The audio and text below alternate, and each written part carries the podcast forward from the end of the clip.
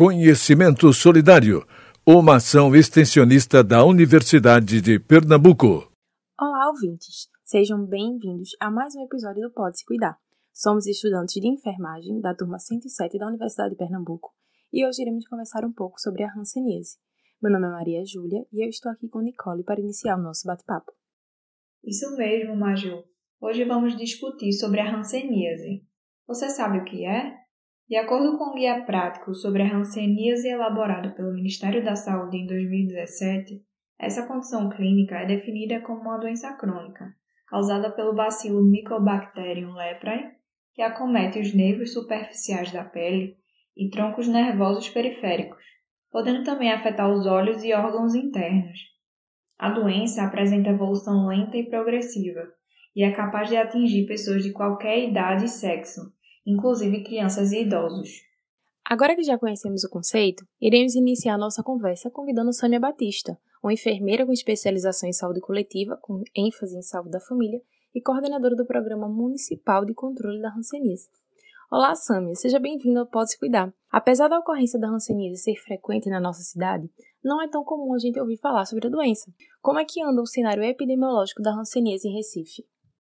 Oi, pessoal! Eu sou Sâmia, sou enfermeira, sou sanitarista e coordeno o Programa Municipal de Controle da Hanseníase. Gostaria de agradecer o convite para participar do Pode Se Cuida e parabenizar todos os envolvidos. Mesmo sendo uma doença muito antiga, que está presente desde os tempos bíblicos, ela ainda continua acometendo muitas pessoas. No município do Recife, as nossas unidades de saúde são aptas para identificarem e realizarem o diagnóstico da hanseníase, assim como também para realizarem a avaliação dos seus contatos. É de suma importância que pessoas que convivem ou conviveram com um paciente adoecido por hanseníase sejam avaliadas, independente de apresentarem queixas ou não.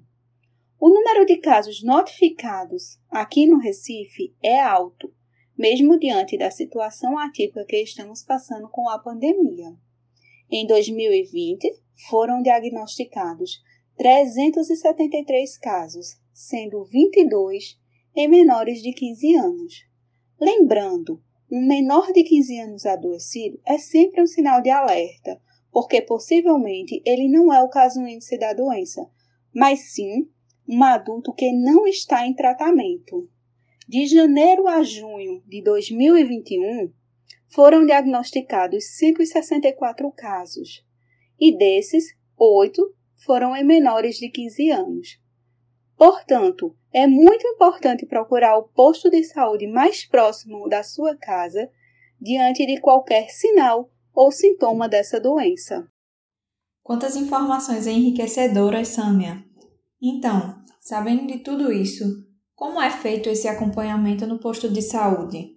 E quais são os instrumentos utilizados para realizar o registro e acompanhamento desses casos?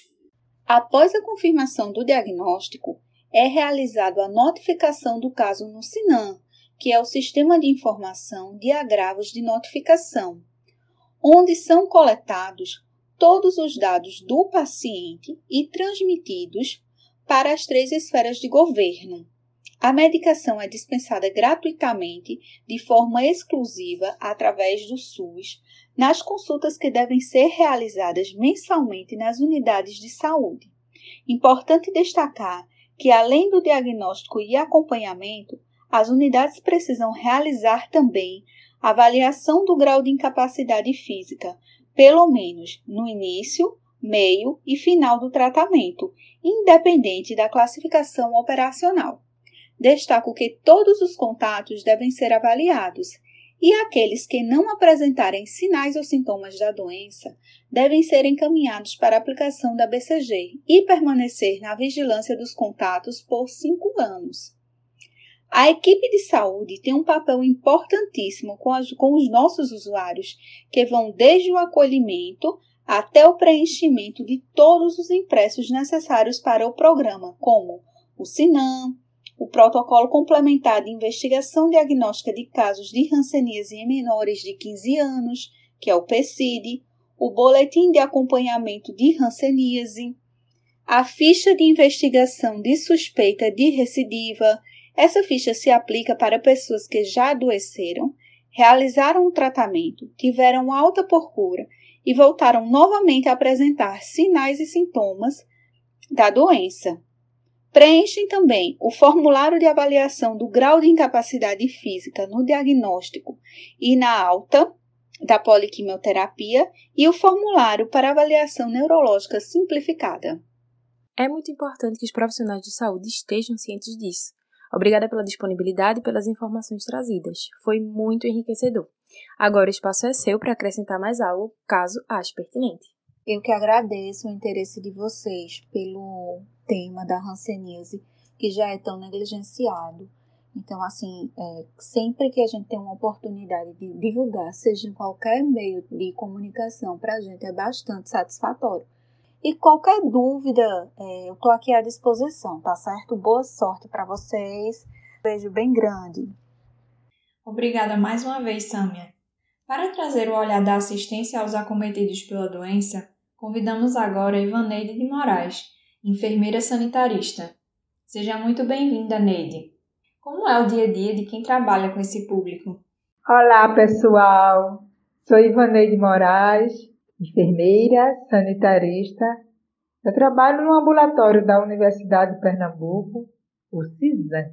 Vou contar o dia a dia do atendimento ao usuário acometido de uma doença curável ainda estigmatizada e discriminada pela sociedade.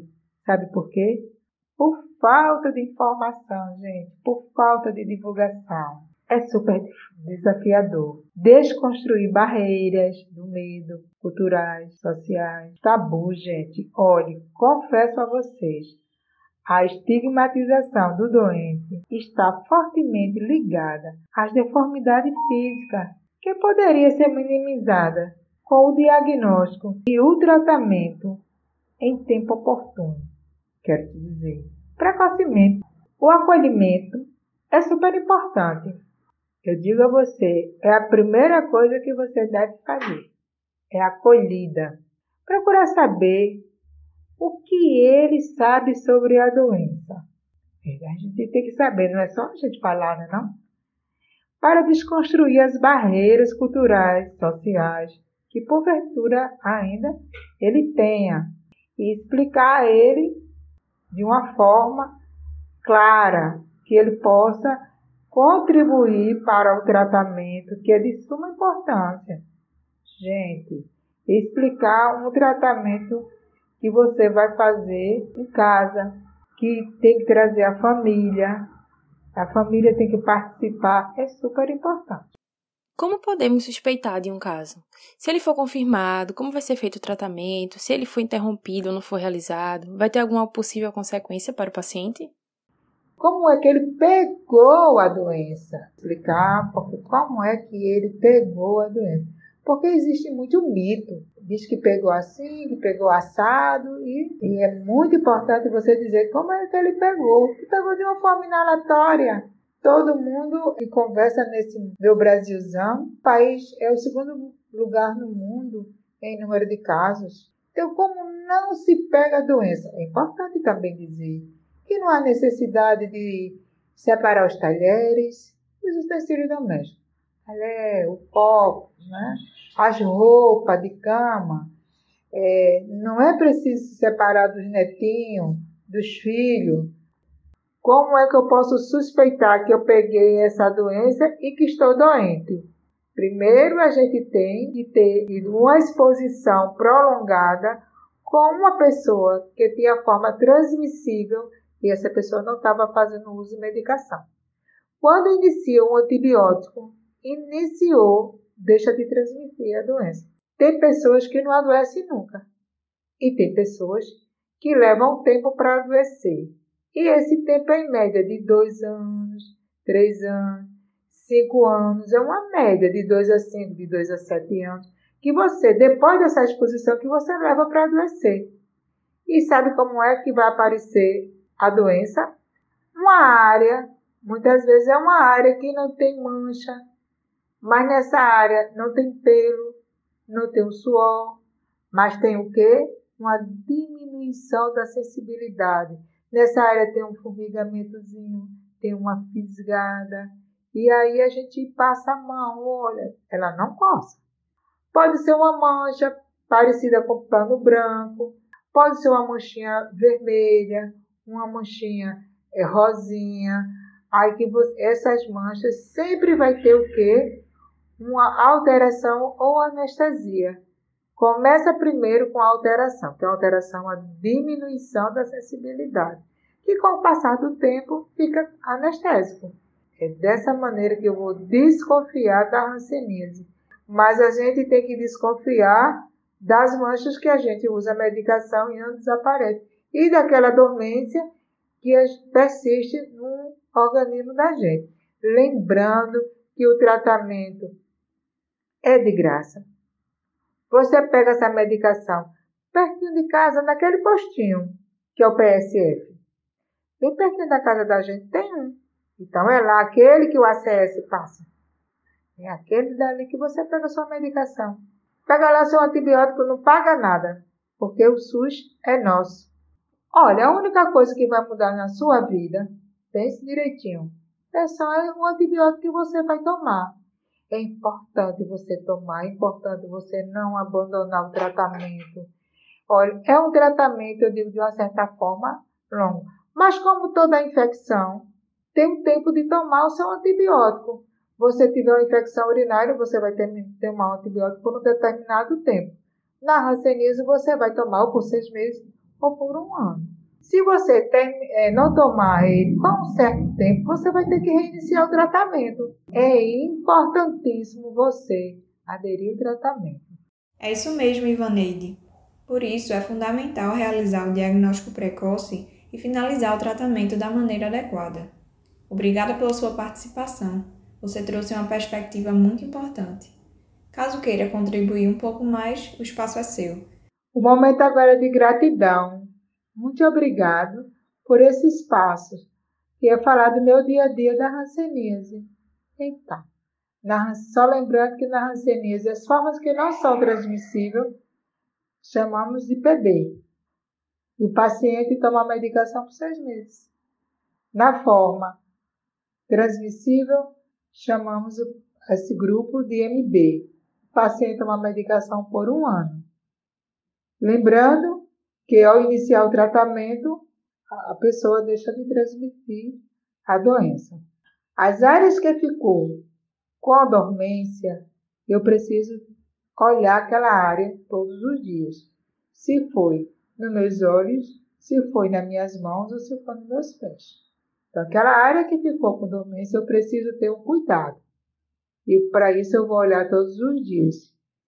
Preciso, se for nos meus pés, usar um sapato adequado, olhar meu sapato todos os dias. Isso se chama autocuidado. Hidratar a pele. E ao terminar do banho, passar o óleo no corpo com a pele ainda molhada. Saber dos meus direitos e saber dos meus deveres também. Um cheiro mais uma vez, gratidão. Gratidão sempre. Obrigada mais uma vez, Ivaneide. Agora, para entender melhor a experiência a partir da vivência de quem combateu a doença, convidamos João, um paciente que foi diagnosticado com hanseníase e recebeu alta por cura. Olá, João, seja bem-vindo. O meu nome é João Dias de Melo. Eu tive hanseníase em 2010 Fiz o tratamento, comecei na Cisan, primeiro mês, aí Neide identificou logo que era a doença, que é a mancha avermelhada, e a minha orelha só bastava tocar, queimava, chegar dia.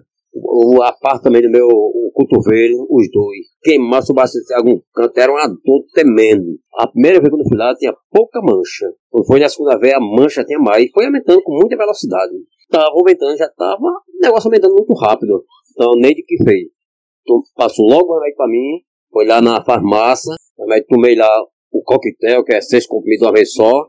Aí, já no segundo mês, já fui fazer o tratamento no posto, no bairro, onde eu moro, que é em Dois Unidos. Todo mês eu pegava o remédio, que a doutora lá confiava e confia em mim. como eu terminei o tratamento, comecei na Cisão, terminei inclusive na Dois Unidos, no posto do Alto Capitão. Então a, a médica lá já confiava, pegava a medicação três ou quatro dias antes, em casa mesmo, tomava os seis comprimidos de uma vez só, todos os dias tomava comprimido, que era dois comprimidos, todos os dias tomava. Então esse tratamento durou cerca de um ano. Aí quando foi, quando outro médico foi lá de novo, a doutora olhou, disse, está ótima, mas graças a Deus para a honra e a glória do Senhor, eu estou curado em nome de Jesus. Agradeço muito, primeiramente, a Deus e, segundo, a minha amiga Neide, que é esse que tem a doença, a mancha. Se procure, se cuidar, se tratar, que tem cura. Cuidando, logo do início, não passa a doença, se cuidar logo do início, não transmite para ninguém. Agora, se deixar, passa para outra pessoa que estiver próximo. Como no caso, a minha esposa, a minha filha, que ela não foi contaminada porque eu me cuidei logo. E mesmo assim as duas foi medicada e graças a Deus, e também tomou a vacina para evitar que ela não fosse contaminada. Mas graças a Deus não foi, nenhuma das duas. Obrigado. Que bom que você conseguiu, João, seguir adequadamente todo o tratamento e se curou sem nenhuma sequela. João, o seu olhar foi essencial para compreendermos a experiência de quem conviveu com a doença e persistiu com o tratamento. Muito obrigada pela sua participação e pela sua disponibilidade, foi excelente.